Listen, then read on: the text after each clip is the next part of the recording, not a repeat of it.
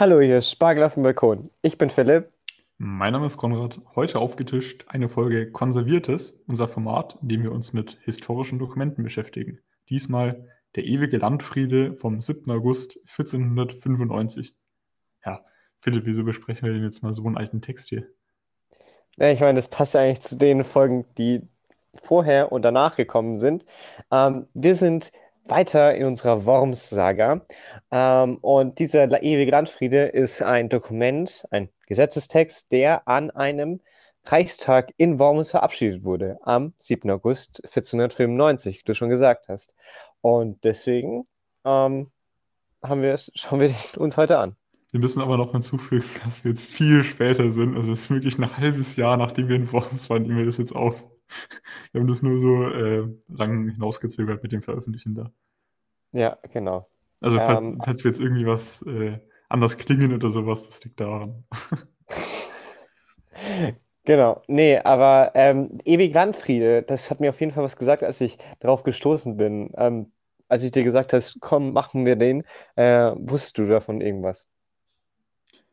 Also ich habe wohl den Namen vielleicht schon mal gehört, vermutlich im Zuge des Geschichtsunterrichts, aber äh, ja, ich wusste nicht, dass der in Worms stattfindet und zum Inhalt, äh, es wird wohl was damit zu tun haben, dass für Frieden gesorgt wurde.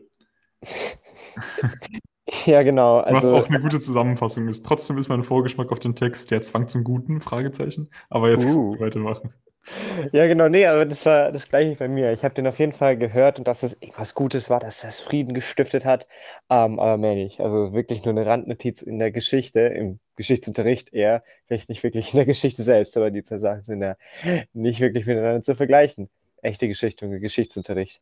Auf jeden Fall ähm, ist es so, dass dieser Landfriede, vielleicht ein bisschen was zum Hintergrund jetzt, ähm, im Mittelalter war es wirklich so, wie man es sich manchmal vorstellt. Jeder hat jeden bekriegt und das war irgendwie nicht so wirklich eine schöne Zeit da äh, zu wohnen teilweise, weil ähm, hier geht es ja praktisch darum, das Federecht auszusetzen. Und weißt du, was eine Fehde ist, zufällig? Hm, ich, ich glaube, das ist sowas wie ein, ein, offizielle Rache, ein offizieller Racheakt, oder? Richtig. Rache beschreibt es sehr gut, so eine Art Blutrache auch. Und das war offiziell ist ein Wort dafür, ja, ähm, aber es ist auch ein rechtlich angesehener, äh, angesehene Blutrache, weil heute kann man jetzt nicht sagen, oh, du hast jetzt irgendwas gemacht, ich äh, töte dich jetzt, ähm, das wäre Mord. Aber damals wäre es eben kein Mord gewesen, sondern wäre Rache, wäre Blutrache, wäre eine Fehde gewesen und das wäre legal gewesen. Aber das wird mit diesem Gesetz eben nun verhindert. Und ähm, ja, das, ja, klingt, das klingt für uns jetzt vielleicht ein bisschen befremdlich, aber äh, das ist, was das ja früher durchaus auch in anderen Kulturen gab. Also zum Beispiel in der jüdischen Tora kommt es, soweit ich mich erinnern kann, auch vor. Und mhm. ja, dieses Prinzip, dass man sich ähm, Recht, das, das gibt es sehr oft, da steht man sehr oft drauf. Ja, genau. Und äh, das hat aber auch einen Grund, warum das jetzt eingeführt wurde, eben kurz, also vor fünf, um 1500 herum. Ähm, Maximilian, der, äh, Kaiser, der Kaiser, hat hier diese Abhandlung äh, verfasst. Und es geht darum, dass ein bisschen, ja, die Leute waren halt einfach nicht so wirklich zufrieden im Reich. Und ähm, seine Macht stand auch ein bisschen auf wackeligen Füßen. Und um dem alle ein bisschen Herr zu werden, hat er eben ein Gesetz gemacht, damit er ähm, ja, durch, sich durchsetzen kann, dass er ein bisschen so ein Gewaltmonopol des Staates errichten kann. Also das ist natürlich ja. alles ein bisschen im Nachhinein interpretiert. Hin, das, ähm, muss man nochmal betonen. Also wir finden uns im Heiligen Römischen Reich Deutscher Nation und das ist ein Flickenteppich aus sehr vielen kleinen, wie kann man das sagen? Staaten. Also, ja, kleinen ja. Staaten. Die sind auch teilweise sehr unabhängig und ähm, mit Voranschreiten der äh, der Zeit praktisch wird das Heilige Römische Reich, der Kaiser, immer unwichtiger und die einzelnen Staaten immer wichtiger. Ähm, Wobei der damals eben auch schon nicht mega viel zu sagen hatte.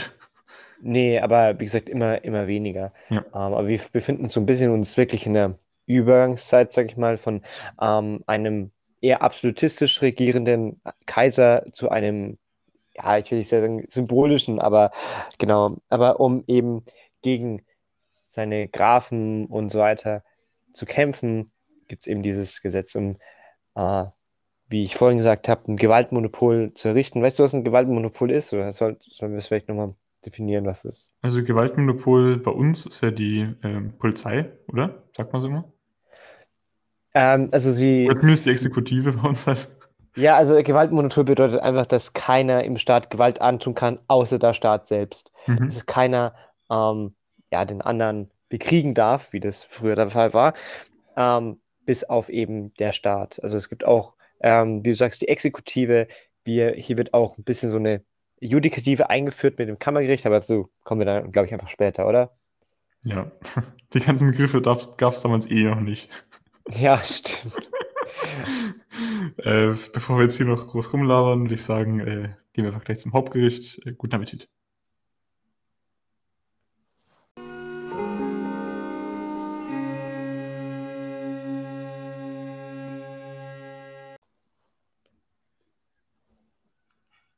Ja, also wir haben hier einmal vorliegen den Originaltext. Wir haben aber auch noch, weil das für uns ein bisschen unverständlich war, eine Übertragung. Das war dir wichtig, dass ich nicht Übersetzung sage, sondern Übertragung. Ja.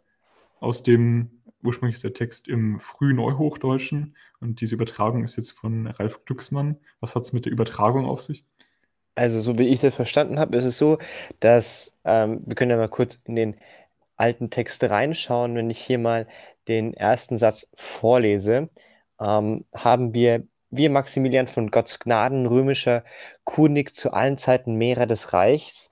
Und wenn wir auf den übertragenen Text äh, hier schauen, heißt es, wir Maximilian von Gott, Gottes Gnaden, römischer König zu allen Zeiten Mehrer des Reichs. Es ist ja eins zu eins das gleiche gesagt worden, nur in einer modernen Sprache. Und bei einer Übersetzung ist es ja so wie ich das ja normalerweise verstehe, auch immer ein bisschen so eine Interpretationssache, was denn der Autor gemeint hat. Aber weil wir hier immer noch die gleichen Wörter, nur die modernen Begriffe dafür praktisch verwenden, ist es ja noch keine Übersetzung. Ja, aber interessant, dass das Deutsch damals anscheinend schon so war, dass wir es zumindest als ja, zumindest den ersten Satz. Ich habe da ein bisschen äh, hin und wieder mal reingeschaut, dachte mir so, ich bin froh, dass äh, ich mir jetzt den deutschen Text durchgelesen habe und nicht den frühen Neuhochdeutschen. ähm, aber ja. Ja, gehen wir auch gleich schon mal zum Titel, und zwar Der ewige Landfriede. Ich habe es jetzt auch nicht direkt einen Titel, sondern, oder komm, ist es, ich weiß nicht, glaube ich, nicht der Titel von dem Gesetz, sondern das ist eher sowas, das man dazu sagt, oder? Ja, ich glaube, der, also ewiger Landfriede bedeutet eben, dass er für Ewigkeiten gel gelten soll, praktisch. Ja. Ähm, aber ja, genau. Und als ich mir das so durchgelesen habe, so, ich versuchte irgendwie immer was so rein zu interpretieren, sowas, dachte ich erstmal so, okay, Landfriede ist schon mal nicht auf Wasser bezogen. äh, könnte man jetzt also denken, okay, vielleicht nur innerhalb von einem, einer Ebene, so Wasser tut ja immer was abgrenzen, also innerhalb vom Deutschen Reich eventuell so hier, also ja, schon, ich mein, aber nicht ja. nach außen? Fragezeichen. Kann man so nee, sagen? Natürlich, oder? natürlich nicht. Es geht ja hier um ein deutsches Gesetz. Also es würde mich jetzt schon wundern, wenn jetzt in Frankreich oder Russland dieses Gesetz gelten würde.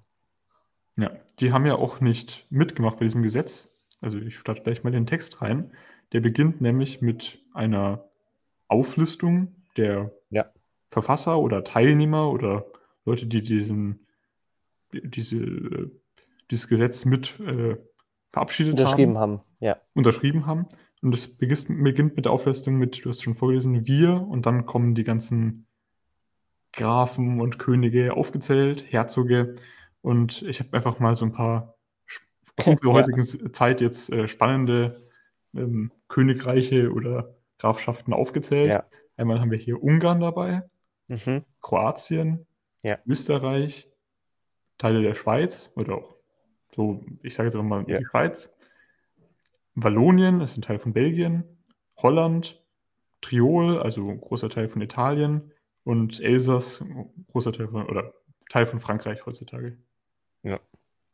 Fand ich auch interessant auf jeden Fall. Und auch Teile von ähm, Italien, äh, Provinz Udine. Ähm, genau, nee, aber es, ich habe mir auch die gleichen äh, Städte oder Ländereien unter, äh, unterstrichen. Ja, das war schon interessant. Aber weil du Wallonien gesagt hast, muss ich auch noch Flandern sagen. Das sind praktisch die zwei Teile, die Belgien ausmachen. Ähm, ja. Genau. Nee, aber ja. Aber das ist dann auch nicht so praktisch, wer bin ich, sondern wer sind wir dann auch? Wird ja auch gesagt, ähm, nicht von wo wir unbedingt sind, aber auch wer wir sind. Also, keine Ahnung, hier stehen Ritter, Knechte, Amtsleute und so weiter, Bürgermeister, Richter, Räte und, und Bürger. Das genau. ist dann der nächste Teil. Als nächstes, äh, nach, oder nach diesem Teil mit dem, wer das jetzt im Einzelnen ist, kommt die Motivation. Und zwar wird hier gemeint, dass der Grund für diese Verabschiedung religiös motiviert ist, wie wahrscheinlich, ja. wahrscheinlich im ist ja, glaube ich, Spätmittelalter hier, beim Mittelalter generell eigentlich, glaube ich, alles machen musste. Ja, ja ist so auch zu der Zeit waren auch die Osmanen äh, auf dem Vormarsch in Europa. Also genau, darum geht es jetzt. Und zwar ähm, meinen Sie, dass diese, diese Leute, die es hier verabschiedet haben, an die Spitze gewählt wurden? Spannend, dass sie gewählt ist, aber das war natürlich in einem anderen Verständnis, als wir das jetzt heute ja. haben, um die Vielleicht Christenheit. Vom, von den Bürgern. Was? Von, den, von Gott gewählt, nicht von den Bürgern ja, gewählt. Genau, genau. Ähm, um die Christenheit vor den Ungläubigen zu schützen. Ungläubigen, jetzt kannst du mit den Osmanen sagen. Ja, genau. Also die Osmanen sind von der heutigen Türkei auf das äh, deutsche, nee, ja, auf Europa äh, haben das da angegriffen und das heilige, heilige äh, Reich deutscher Nation, Heilige Römische Reich deutscher Nation, hat da eben dagegen kämpfen müssen, ähm, in Form von den Habsburgern zum Beispiel. Aber genau, und das war eben gegen die Christen eine sehr große Bedrohung. Genau, also das ist auch spannend, dass das hier so direkt angesprochen wird. Hier wird auch auf gewisse Verwüstungen im päpstlichen Gebiet angespielt, äh, die da zum Seelenheil aller oder zur Würde und äh, Ehre aller äh, Verlust beigetragen haben. Und hier wird jetzt explizit gesagt, dass man sich nach außen eben irgendwie schützen muss und dass man sich innen im Prinzip zusammenfinden muss, so zu einer großen wie auch immer, Nation, einem Bund, mhm. um sich nach außen schützen zu können und um das Christentum und damit, wie ich gemeint habe, die Würde von sich selber äh, schützen zu können. Ja. Und deswegen, und, die Formulierung fand ich geil, wird ein Frieden angeordnet. ja, obwohl es ja auch irgendwie witzig ist, es wurde ja nicht unbedingt deswegen gemacht, weil die Muslime vor, der, äh, vor den Toren stehen, sondern weil sich die Christen innerhalb des Reiches die Köpfe einschlagen. Ähm, es ist, finde ich, ein bisschen interessant, dass man so eine Bedrohung hm. von außen braucht, um ja, Frieden im Land zu schaffen, ein bisschen. Ja, das ist ja oft so, das sagt man ja auch, dass jetzt ja. irgendwie, wenn man eine, einen Feind hat, dass man dann die innerlichen Probleme vergisst, sondern sich da zusammenschweißt. Stichwort Burgfrieden im Ersten Weltkrieg. Ja. Aber weiter geht's mit dem ersten Paragraph, oder? Genau, dazu muss man sagen, diese einzelnen Paragraphen haben immer so Überschriften von unserem Übertrager von ja. Glücksmann, oder? Der hat die, die Überschriften genau. hinzugefügt, in eckigen Klammern. Äh, und äh, zum ersten Paragraph äh, heißt die Überschrift Friedensgebot. Ist eigentlich ziemlich selbsterklärend. Hier wird proklamiert, dass das, das oder verboten, dass man nicht mehr erobern darf, keine Eroberungen mehr machen darf, keine Schlösser ja. mehr belagern, Punkt, Punkt, Punkt. Ja, praktisch keinen Krieg äh, gegeneinander führen darf ähm, und auch nicht dabei helfen darf. Was ich genau. hier interessant fand, ist, ähm, übertragen steht es ja da, wenn man ein Problem hat, soll man miteinander reden und vor Gericht gehen und nicht sich die Köpfe einschlagen. Was ich irgendwie eine sehr interessante, ja, das hat sich so Logisch. So, so Verständnis, ja, so logisch vor. So, bitte bringt euch nicht um. Redet erst miteinander. Aber das, das ist halt ein anderes Rechtsverständnis, ne? Ja, ja. Aber was das gleiche Rechtsverständnis hier ist, ist, welchem Stand oder Wesen er sau, sei. Also hier ist es ja egal, welcher Stand es ist, sondern keiner ja, soll Krieg wird auch miteinander das öfter später noch gemeint, dass ja, ja. dieses Gebot auch eben oder vor allem wahrscheinlich für äh, Leute aus dem Adel Stand äh, gilt. Und besonders ja. Ritterstandes. Ja, zum zweiten Paragraphen, ähm, der trägt die Überschrift Fehdeverbot und in ihm wird programmiert, dass ähm, das ursprüngliche Fehderecht oder die, die, der, der rechtliche Bestand der Fehde, dass der nun abgeschafft wird.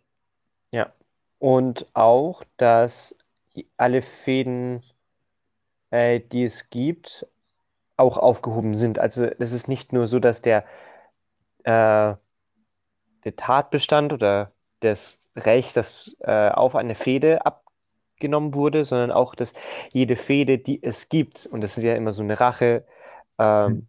so, so eine Rachezeug, dass und Rache hört halt nicht einfach auf. So, die geht immer weiter. Das ist so eine Spirale in eine Todesspirale. Eine Gewaltspirale. Eine Gewaltspirale. Perfekt, danke. Ähm, und die ist dann auch aufgehoben. Also man darf da noch nicht weitermachen. Das ist so jetzt, da wird ein Punkt dran gesetzt. Ja, zumindest, genau. Also ich glaube, wenn man eine Straftat macht, dann wird die schon dann noch weiter geahndet, äh, wenn jetzt jemand was begangen hat. Aber nicht mehr auf diese Art und Weise, wie es vorher mit der Fehde gemacht wurde. Ja. Ja, klar. Ja, ja. Nee, aber dass man jetzt, es, da gibt es ja Fäden und da sagt er, oh, der hat mich aber angegriffen. Also, nee, das ist es egal, weil der ewige Landfriede hat die aufge, aufgehoben. Die gibt es nicht mehr, praktisch. Aber weiter zum dritten. Dritte Paragraph trägt die Überschrift Strafe für Friedensbrecher. Äh, die Strafe ist die Ächtung. Also jeder, der gegen diese äh, Programm, gegen, gegen den Frieden ähm, verstößt, der ein Friedensbrecher ist, der wird vom Reich geächtet. Auch wieder egal von welchen Würden oder welchem Stand. Genau.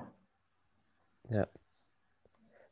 So, im vierten geht es jetzt darum, was macht man, wenn man, also er trägt die Überschrift Verfolgung Verdächtiger.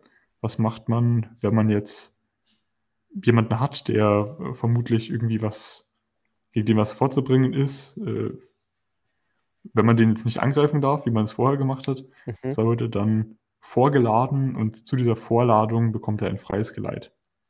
Ja. Aber es kann ja auch sein, dass er nicht zu den Verhandlungen, zu dieser Gerichtsverhandlung erscheinen darf, unter anderem, weil er ausrechts, ausreichend Geschäften nachgehen muss, was ich witzig fand, dass das ein Grund ist.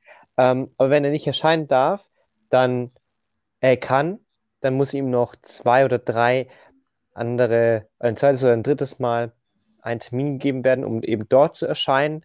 Und wenn er dann schwört, so habe ich es zumindest verstanden, das würde mich interessieren, wie du es verstanden hast, wenn er dann schwört, dass er nicht schuldig ist, dann ist es okay, weil eben auch die Beschuldigten keine Beweise haben. Ähm, dann muss man ihn praktisch losgehen lassen. Aber wenn er nicht erscheint, dann wird er als schuldig erklärt. Habe ich das richtig verstanden? Also das, das wird ja immer noch dann also dann, das ist sozusagen so eine Vor, also ja, hast du richtig verstanden, aber das ist so eine Vordings, ne? Also das, nur weil er das schwört, heißt es ja nicht, dass er dann gleich ah, okay. für alles unschuldig ist, sondern dann ist er halt erstmal erst unschuldig. Also dann ist es, ja, dann ist es kein Problem, dass er da weg war. So. Ah, okay, ja. Aber was ich interessant fand hier, ähm, weil das sehen wir hier erscheinen und so weiter, zwei oder drei andere Male. Ich finde, das ist unserem Rechtsverständnis auch schon sehr nahe aber in den letzten Zeilen steht praktisch so, dass jeder die Pflicht hat, wenn jemanden einen Verdächtigen sieht, den auch zu melden und festzunehmen. Das ist ja so, irgendwie, jeder ist eine Polizei, das ist so, fand ich interessant, das haben wir ja heute nicht mehr so.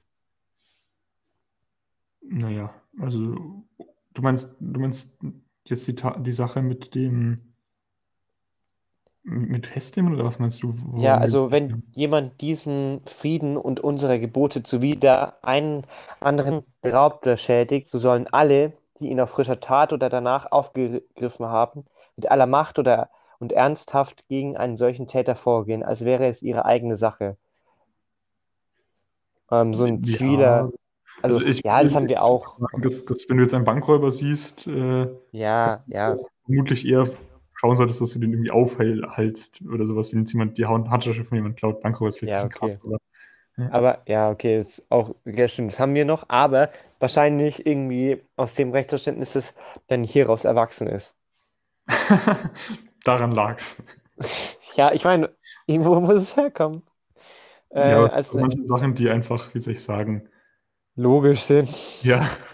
Aber äh, das ist ja die Frage, was ist denn logisch? Logisch sind ja nur Sachen, die aus Normen kommen, also wenn wir jetzt in Gesetzestexten reden und aus Normen, woher kommen Normen? Die müssen ja auch, die sind nicht unbedingt lo logisch, die sind nee, von der Gesellschaft. Nee, nee, nee. Ja, nee, da hast du schon. Weißt, ja. Aber so eine gewisse Grundethik, sage ich jetzt ja, mal. Ja, also, dann könnte man jetzt sagen, dass das vielleicht aus einer Religion oder sowas kommt. Ja, so ein Grundethos. Ja. Äh, für jeden. Aber zum fünften Paragraph, oder? Genau, da geht es nämlich jetzt darum, was es eigentlich bedeutet, wenn man jetzt ein Friedensbrecher ist, beziehungsweise wenn man geächtet wurde vom Reich. Ich glaube, das kann man da jetzt so sagen, oder? Das ja. ist nach der Acht. Und zwar gibt es da ein Beherbergungsverbot für Friedensbrecher. Also wenn du da jetzt geächtet wirst und diesen Titel Friedensbrecher trägst, darf dich niemand mehr bei sich aufnehmen, darf niemand äh, dich mehr beköstigen, darf niemand dir mehr Sicherheit geben oder sicheres Geleit geben. Oder Freiheit. Das heißt, wenn du festgenommen wirst, ist es auch egal. Kannst du ein bisschen mit diesem, was wir als vogelfrei verstehen, gleichsetzen? Ja. Ja, macht auf jeden Fall Sinn. Also du darfst im Nicht ganz. noch irgendwie dein Dasein fristen, aber so wie ich das jetzt verstanden habe, darfst du nicht mehr zu jemandem in eine Gesellschaft kehren. So ein bisschen ausgestoßener, kann man so sagen. Weiß ich. Also, ähm, also vogelfrei bedeutet ja auch, dass man ihn einfach so töten darf. Ah, das steht da nicht.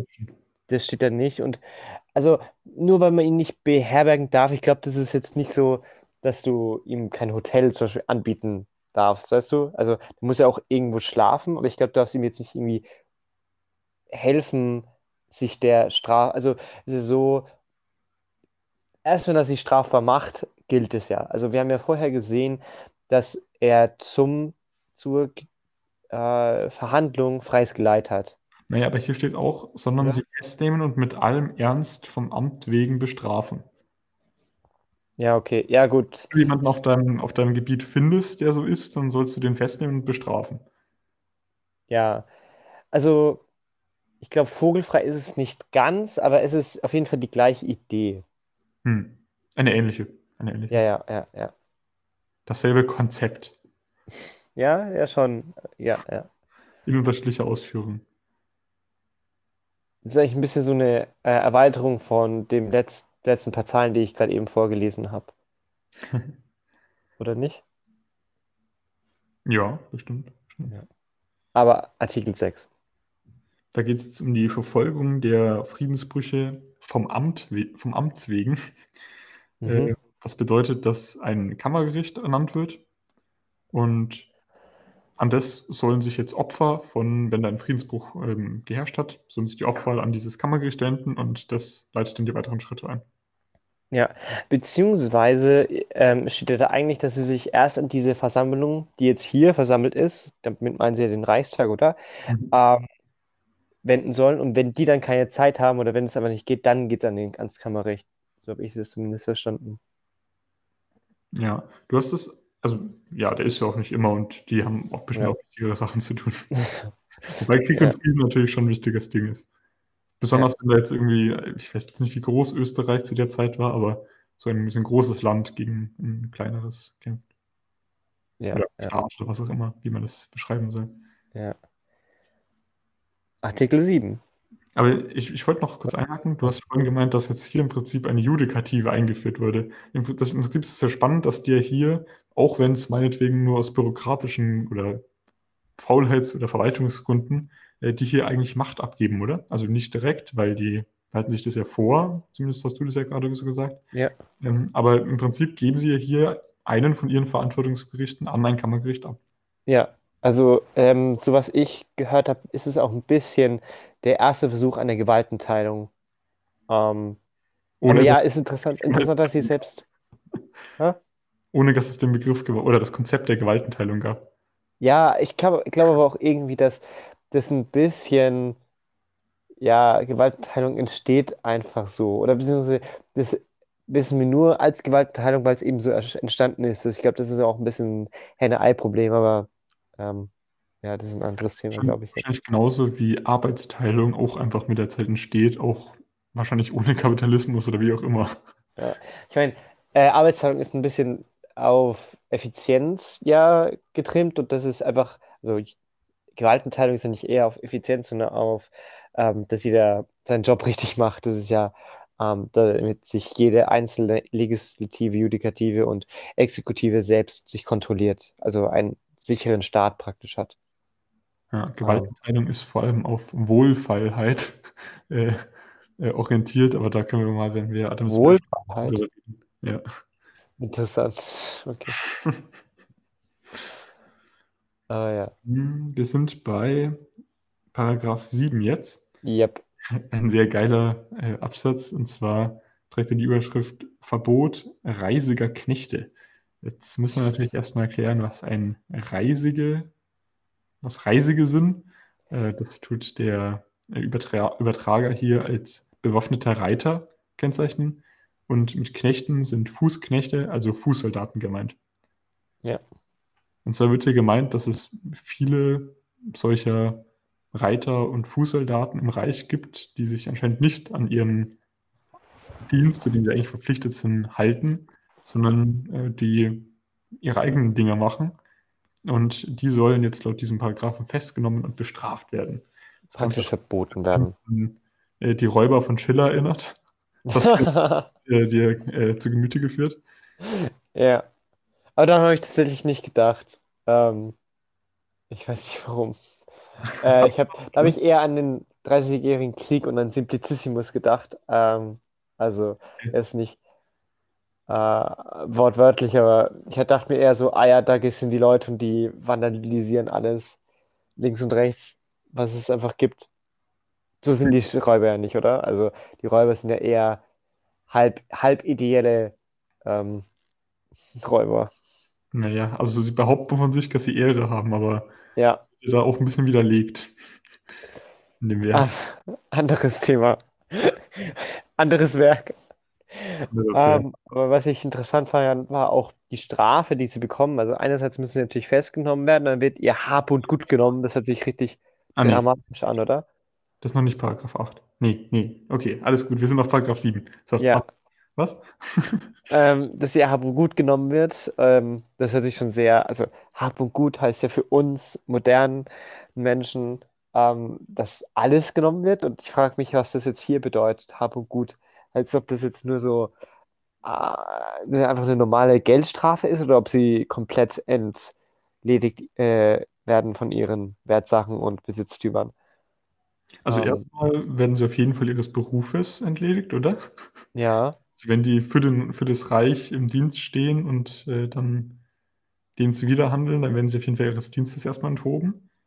Ja. Äh, und zum anderen, ich weiß auch nicht, wie es jetzt bei solchen Reitern war oder Fußknechten, ob die Familie oder sowas hatten, aber falls sie da jetzt ein Familienoberhaupt waren, so, sage ich jetzt mal so blöd, äh, ob die dann, die dann von der Familie auch getrennt wurden. Ich, gute Frage, was Hab und Gut in dem Zusammenhang bedeutet.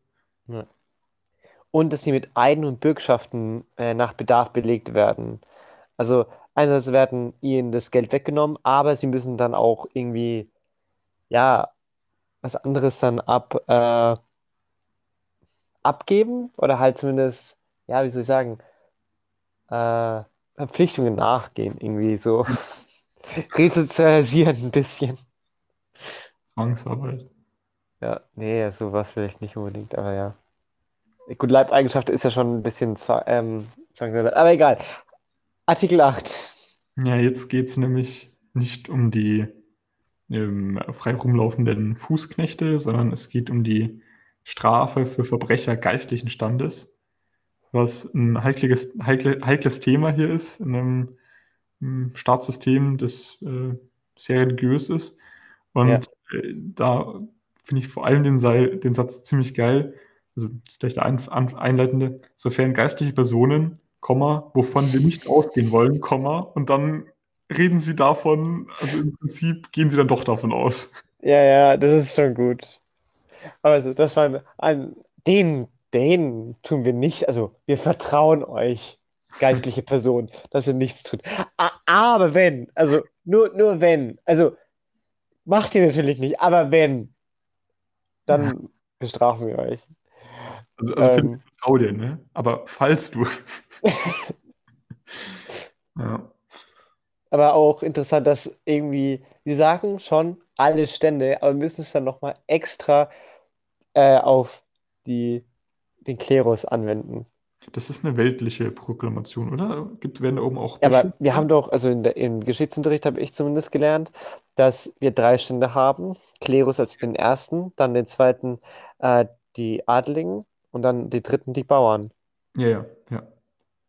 Aber das ist ja, also, ähm, das ist ja eine weltliche ja, aber die, der Klerus ist doch immer noch ein Stand, wie jeder andere. Ja, ja, natürlich, natürlich, natürlich. Hä, äh, ja, ja klar, aber es, ist, es wird ja vom König und sowas verabschiedet, das Gesetz. Um ja. Also es ist ein, ein weltliches. Ja. Oder? Ja, nee, was ich meine ist, ja. Da muss man im Ständesystem nochmal extra dazu sagen, dass das, wenn es was Weltliches ist, dass das auch für die geistliche Welt gilt. Also geistliche Welt halt. Ja, aber, aber ähm, die sagen ja nicht, die, es gibt jetzt nicht einen eigenen Artikel dafür, wo gesagt wird, ja, es gilt aber auch für die Adligen und es gilt auch mhm. für die Bauern. Natürlich, natürlich nicht. Ja, ja aber also das ich doch... schon zu, aber ich sage, ich versuche das ja gerade zu erklären. Achso, okay. Also Ach so, ja, okay. Es ist eine weltliche Erklärung. Und du hast ja gerade gemeint, der erste Staat ist der, der erste Stand ist der Klerus. Wenn das eine weltliche Erklärung ist, es vom zweiten Stand quasi, auch wenn der halt mächtiger war als der erste, wie auch immer, müssen sie dann natürlich extra nochmal dazu sagen, dass es auch für den Stand über die quasi gilt. Ja, ja, okay. Also es macht schon Sinn. Jetzt kommen wir zu der Strafe endlich mal.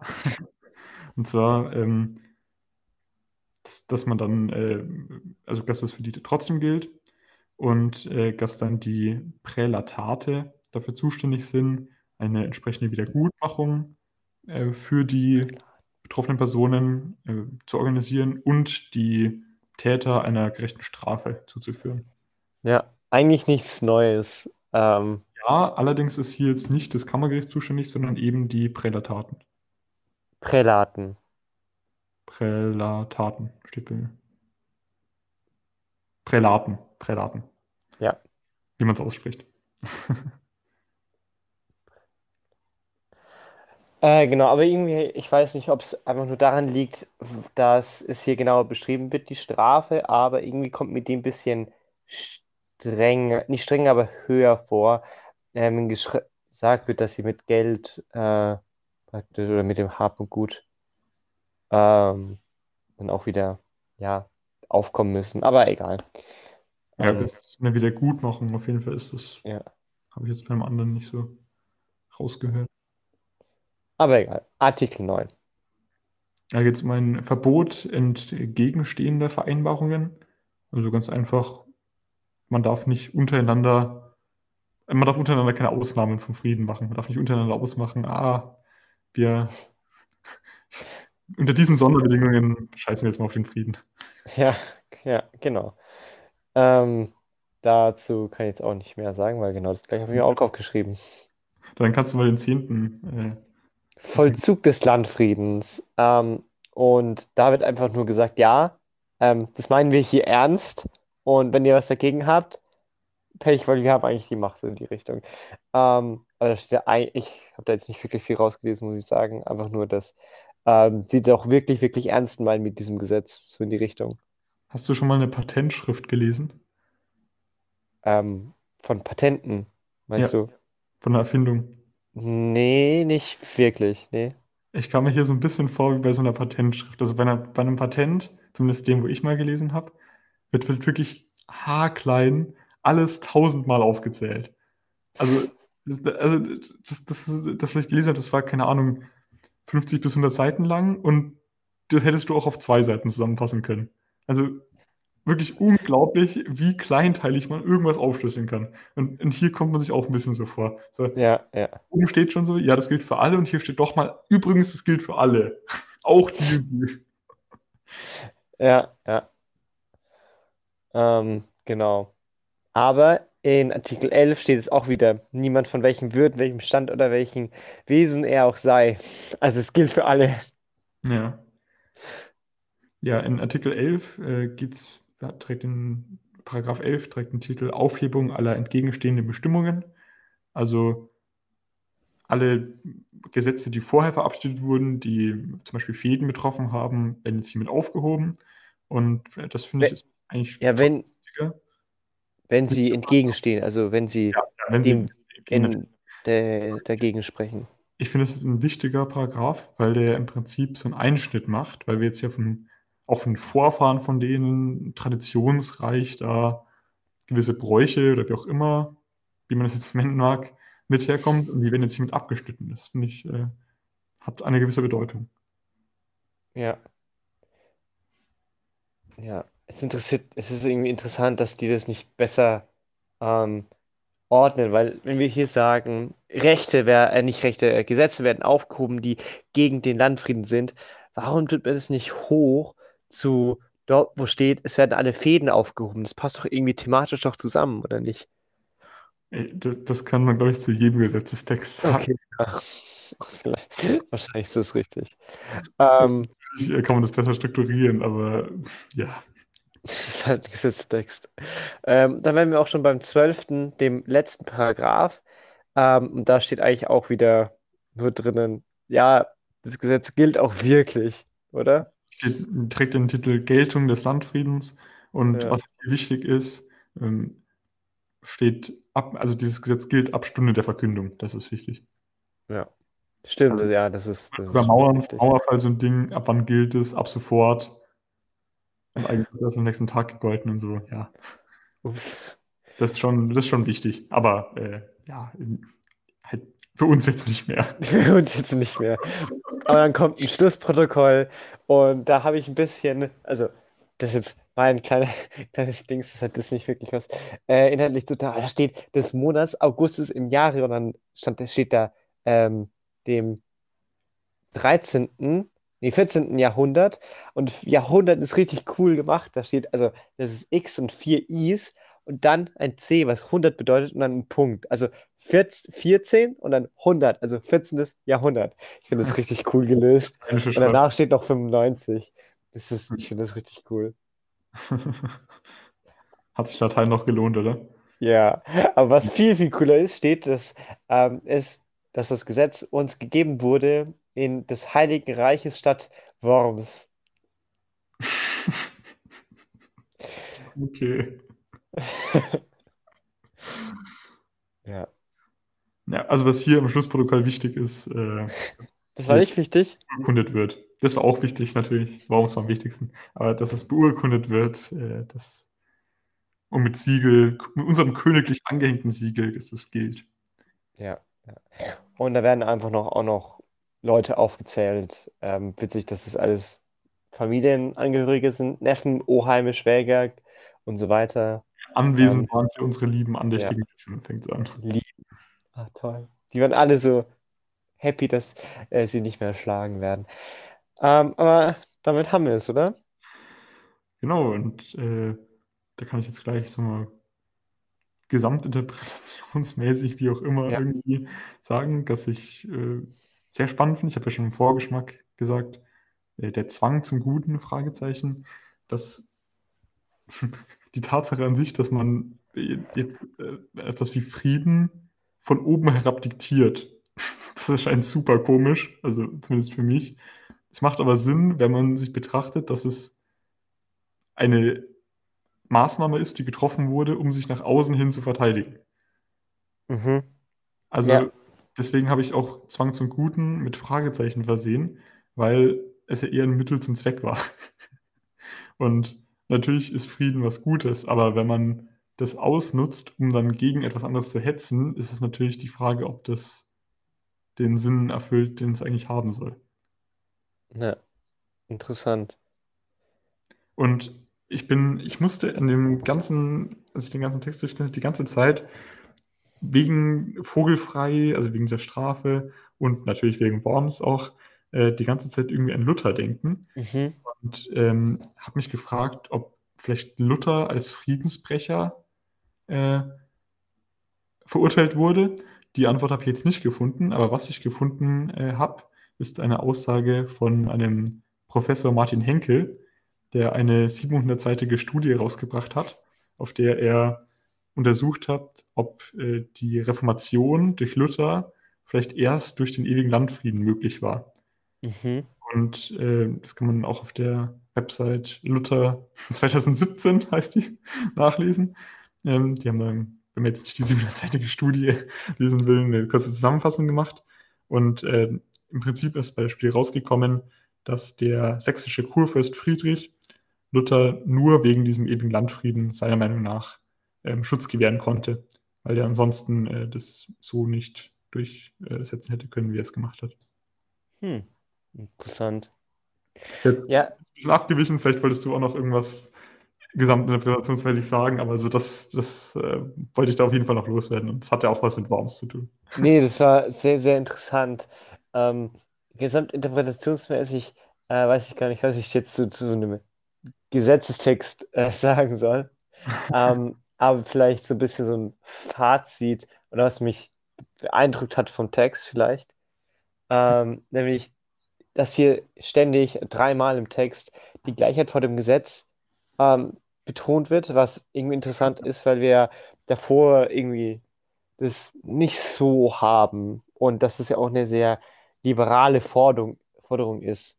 Ähm, Egalität, Liberté und so weiter. Äh, nee, Fraternität ist noch das Wichtigste, äh, das Wichtige. Ähm, das ist aber das jetzt auf diesen einen speziellen Text bezogen, was ich äh, als äh, von so einem alten Gesetzestext mitgenommen habe, ist, dass er sich schon sehr unterscheidet von heutigen Gesetzestexten. Und wenn ich mir jetzt heutige Gesetzestexte durchlese, denke ich mir, okay, die sind sehr präzise geschrieben, die sind so, dass man es fast nicht versteht und so weiter. Und die haben aber sich schon äh, Gedanken gemacht über alles Mögliche. Und hier, wenn man sich da, irgendwie kommt mir so vor, als gäbe es da riesige Löcher drinnen in dieser, also wenn man das sich mal genau anschaut, denkt man sich, okay, da gibt es eine Grauzone und da gibt es eine, aber es kommt mir so vor, als wenn man den durchliest, dann weiß man, was gemeint ist und wenn man es falsch dann umsetzt oder wenn man es halt falsch macht, dann ist es egal, ob das jetzt wirklich so drin steht oder nicht, sondern du hast es einfach falsch gemacht. Weißt du, was ich meine? So. Weißt du, was ich spannend finde? Ich habe äh, genau das äh, andersrumme ähm, Gefühl gehabt. Echt, okay. Das gegenteilige das ist, Gefühl gehabt. Das ist genau, das Gefühl, genau dass, ist. dass es äh, sehr, nah, also sehr nah, in Anführungszeichen, aber gar nicht mal so verschieden von heutigen Gesetzestexten. Ja, aber es wird doch nicht gesagt, zum Beispiel, äh, ihr habt ein Gut, Gut wird weggenommen, sondern wird gesagt, eine ähm, Geldstrafe für 5000 Euro und zu einer Lebensfreiheitsentzug äh, von fünf Jahren oder so. Weißt du, was ich meine? Ähm, das ist. Ja, nicht unbedingt, also kommt ja auf das Gesetz drauf an und also zum Beispiel jetzt dieses 5000 Euro Ding und sowas, das steht ja dann meistens in Strafgesetzbüchern oder sowas, ne? Ja. Wenn du jetzt aber, keine Ahnung, ich weiß, ich kenne jetzt nur das Grundgesetz äh, anschaust, da steht ja sowas dann jetzt nicht genau drin. Da steht dann, die weiteren Strafen werden im Strafgesetzbuch geregelt. Es wird sozusagen eine Variable eingeführt und ist ausgeklammert, sage ich jetzt mal. Und gewissermaßen, auch wenn es jetzt nicht genauso betitelt wird, hast du das ja hier auch. Okay.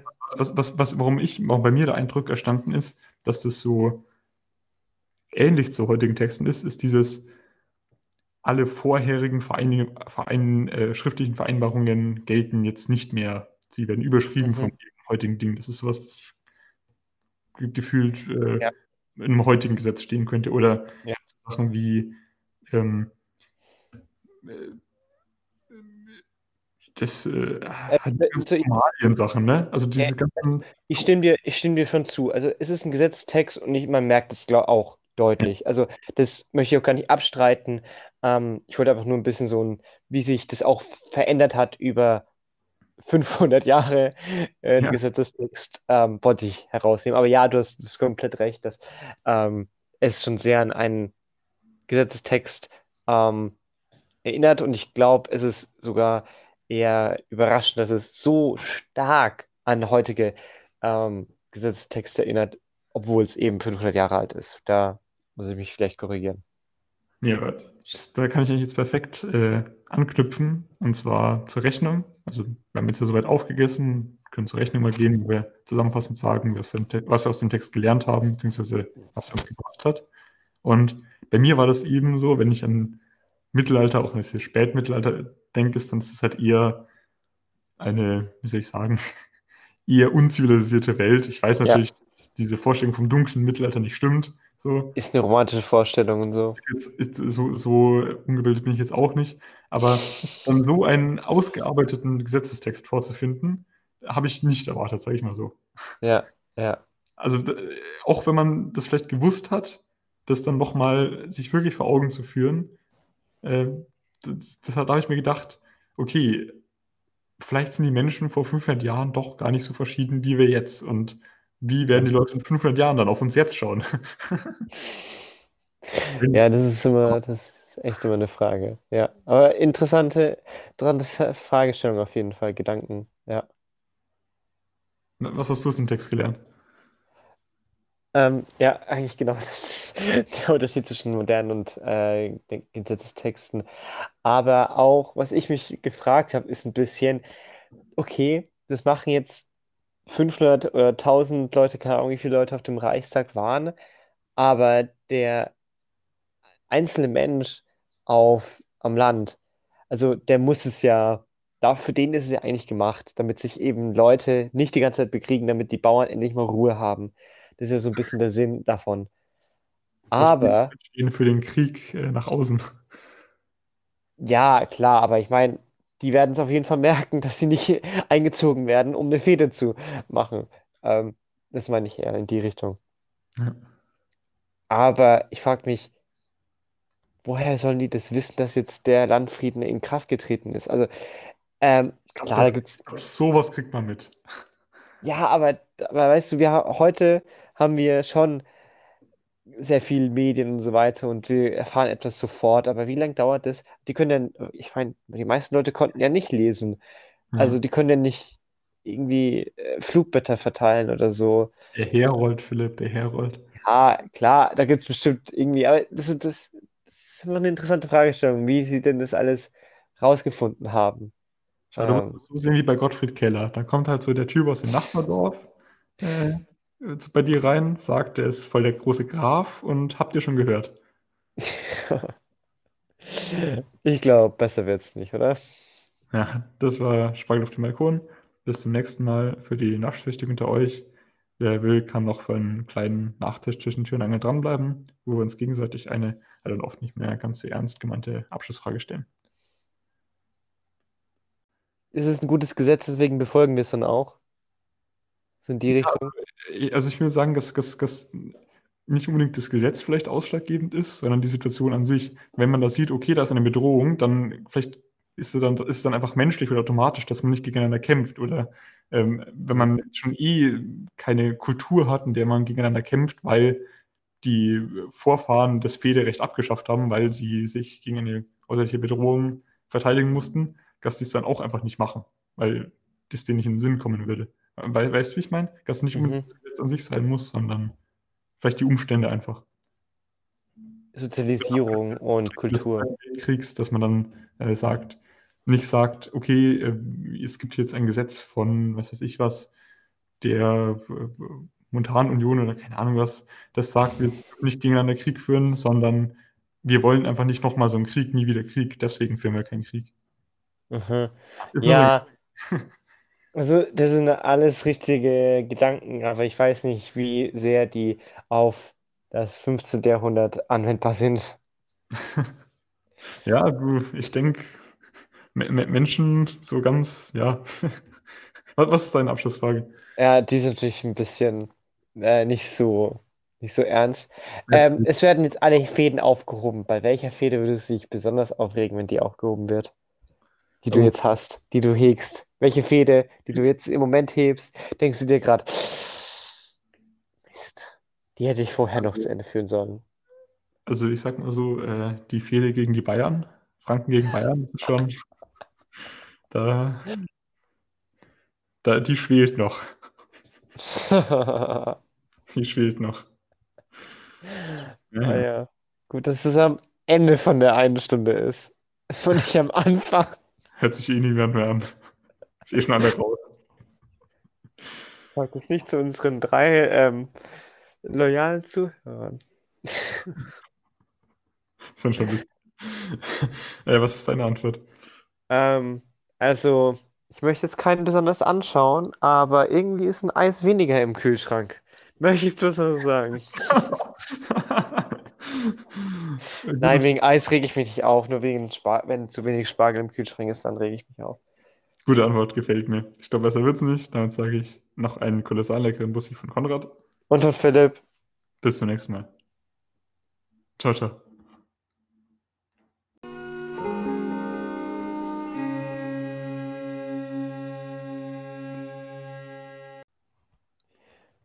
Okay, willst du starten? Ich glaube, die letzten Male habe ich immer gemacht, deswegen bist du mal dran, oder? Ja, also meine Abschlussfrage ist äh, nicht witzig oder sowas, aber oh. denkst du, so ein Frieden von oben würde auch noch heute funktionieren, beziehungsweise ist der überhaupt noch notwendig? ähm, oh, das, ah, das ist eine interessante Frage. Ist der überhaupt noch notwendig? Ähm, also, äh, man kann ja ganz einfach sagen, die ganzen Gesetze wurden ja von oben gegeben und deswegen ähm, ist damit die Frage eigentlich doch beantwortet. Ähm, ob er notwendig ist. Ob der heute noch funktionieren würde, war die Frage. Also. ähm, also ich kann ja, kann ja mal dazu sagen, ähm, dass die UN, oder? Ja. Verein, wie, wie sagt man da? Vereinten Nationen? Ja. Ja. Ähm, die haben ja auch ein, ähm, wie heißt es, Friedens... Genfer, achso. Was? Friedens, die, die haben ja auch einen Friedensausschuss ähm, und verurteilen da ja auch Kriege. Ja. Also die tun ja auch im Prinzip von oben herab da, auch wenn es, glaube ich, jetzt nicht direkt ein Gesetz ist, sondern eher eine Resolution. Ja. Und da, da bin ich mir nicht sicher, ob das so seine Wirkung entfaltet. Aber ja, du sollst die Frage beantworten. Ah, ich glaube aber, das ist eine richtig gute also darauf ähm, hinaus so, dass, dass, dass du dich jetzt nicht verirrst. Ja, aber, aber das fand ich irgendwie richtig interessant, weil ähm, wir haben jetzt einen Staat, der das Gewaltmonopol hat und ähm, jeder einzelne Kla Teilstaat innerhalb des Konstruktes muss sich ja daran halten, was äh, der Bundestag jetzt sagt. Aber hm. bei der UNO ist es ja nicht so. Also jeder Mitgliedstaat kann einfach machen, was er will, praktisch. Also jetzt nicht wirklich, aber im Prinzip schon. Äh, und das erinnert irgendwie schon ein bisschen an das Heilige Römische Reich, wo der Kaiser nur so Semi-Macht hatte. Ähm, Stimmt, ja, eigentlich schon. Irgendwie, das, das, das gibt es irgendwie so viele Parallelen, die jetzt richtig interessant sind. Und ich meine, wir haben äh, den UN, nee, wie heißt der, der Gerichtshof in Den Haag und so weiter, der Kriegsgerichtshof, ich weiß gar nicht, wie der genau heißt, und weitere internationale Gerichtshöfe. Ähm, also es gibt es ja schon und es funktioniert auch teilweise. Ich glaube, es ist eine sehr komplizierte Welt, die wir heute haben. Und deswegen ist es auch einfach, glaube ich, kompliziert, sowas durchzusetzen, aber nicht unbedingt, weil der Gesetzestext nicht funktioniert, sondern einfach, weil es einfach generell schwierig ist, wenn jemand nicht gefunden werden will, ihn zu finden, weißt du? Und wenn dann, dann auch noch ähm, Hilfe und Ressourcen zur Verfügung hat, ist es auch schwer. Deswegen, ich sage jetzt nicht, dass es nicht funktioniert, sondern dass es einfach in einer komplexen Welt schwierig ist, sowas durchzudrücken. Ähm, also ja, ich, ja, ja. als äh, auf deine Antwort praktisch. Ich, ich denke, es kommt immer auf, auf die, also okay, das ist eine sehr lame Antwort. Ja, halt, es kommt darauf an, das ist immer lame. Ja, also wenn man jetzt zum Beispiel den Völkerbund anschaut, ähm, Ja. Anfang des äh, 20. Jahrhunderts, ähm, ich bin mir jetzt nicht sicher, inwieweit die äh, gegenüber Frieden gestanden sind, aber ich bin mir sicher, dass die Frieden befürwortet haben. Und Ja. das ist ja ziemlich katastrophal gescheitert, muss man Ja. so formulieren. Ja. Ähm, jetzt, die Europäische Union hat ja, ich, also ich weiß jetzt auch nicht, ob es da ein Gesetz gibt, das den Frieden zwischen den Mitgliedstaaten beschreibt. Oder bestimmt die NATO gibt es da so ein Gesetz. Und äh, das funktioniert ja eigentlich äh, ziemlich gut. So. Also es scheint wohl, dieser Landfriede hat ja, soweit ich weiß, auch ziemlich gut funktioniert. Ja. Äh, es scheint wohl eher von Interessen innerhalb der Leute oder bei den Leuten, äh, also, oder was ich sagen will, ich glaube nicht, dass das Gesetz den Landfrieden unbedingt jetzt so vorangetrieben hat. Also kann durchaus mit beigetragen haben, sondern ich glaube eher, dass es die Leute waren, die gemeint haben,